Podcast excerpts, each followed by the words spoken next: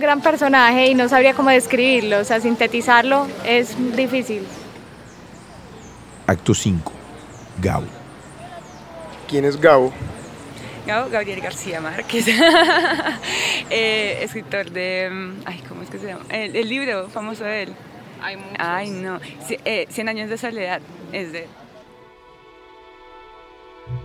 Para mí Gabo es, eh, y es la mirada romántica, no me importa, y para mí es el más grande, sobre todo porque nos acercó a nuestros demonios y sacó nuestros espíritus de bien también, porque sacó la tradición, porque nos acercó a nuestro Macondo y porque fue, sin lugar a duda, el más grande de la obra literaria que hemos tenido acá, el Nobel, y eso vale mucho.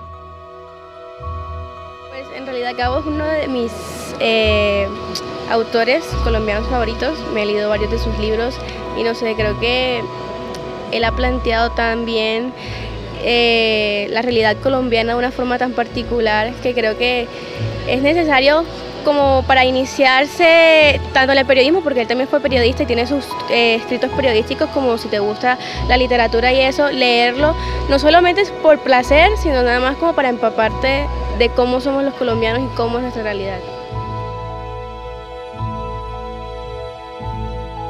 Bueno, Gabo es eh, un entrañable escritor, periodista colombiano universal que bueno pues eh, no solo escribió grandes libros, no solo se ganó el premio Nobel de literatura, sino que se convirtió en una figura icónica, tan icónica que estamos aquí en torno suyo, con su memoria o a su memoria, eh, recordando su obra, tratando de ejercer en la medida de las posibilidades de cada quien este oficio del periodismo, el oficio más bello del mundo, diría, ¿no? Así que bueno, pues García Márquez eh, y Gabo representa esa figura entrañable, eh, icónica e inspiradora. Nuestro, nuestro santo patrono. Gabo está vivo porque nosotros estamos aquí. Era un personaje entrañable, era un gran fabulador, era, estaba muy atento a la realidad. Tendió que, el, la, eh, que periodistas libres, periodistas creativos, periodistas cultos, periodistas unidos. Era una clave para que estos países salieran de sus 100 años de soledad. Gabo. Yo no conocía a Albert Einstein, pero sí conocía a Gabo. No, Gabo sí me recuerda como primeras lecturas muy, muy, muy placenteras y haberme enamorado de los libros a través de él, en parte también. Entonces, pues imagínate, tengo ese recuerdo muy querido, sobre todo con eh, El amor en los tiempos del cólera. Me lo, presentaron en Cartagena, me lo presentó Jaime Abello, el director de la fundación. Sí, también, por supuesto. Y entonces me presentó, mira, Gumersindo La Fuente es un periodista español. Y entonces me cogió las manos Gabo, muy afable, y dijo, periodista y español, no te preocupes, hay cosas peores. ¿Qué va? Ah, pero tú sabes lo que le digo. Mira, Ay, mira la este foto. es el momento. ¡Wow! Me tiene cogida las manos, ¿eh? Y este el momento que me está diciendo, periodista y español, no te preocupes, hay cosas peores. En estos momentos se está llevando a cabo la premiación del festival. La ceremonia es en el Orquideorama. La noche hoy es de gala. Sin embargo, nosotros no estamos allá. Estamos en la parte de más atrás del jardín, lejos. Y podríamos estar allá, pendientes de las reacciones de los ganadores, cuyos trabajos son impresionantes.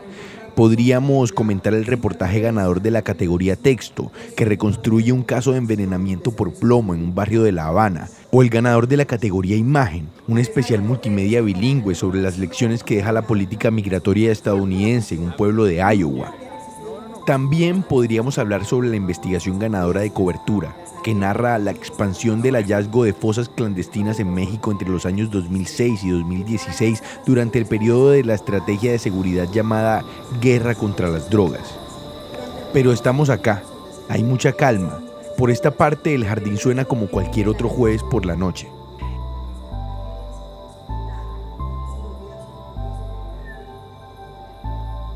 Y es que después de todas las conversaciones que hemos sostenido, de las conclusiones a las que hemos llegado, después de las personas que hemos conocido y las cosas en las que hemos mejorado solo por venir y hacer parte durante unos días de esta reunión, después de todo eso no podemos evitar pensar que en este festival en realidad el premio es estar aquí.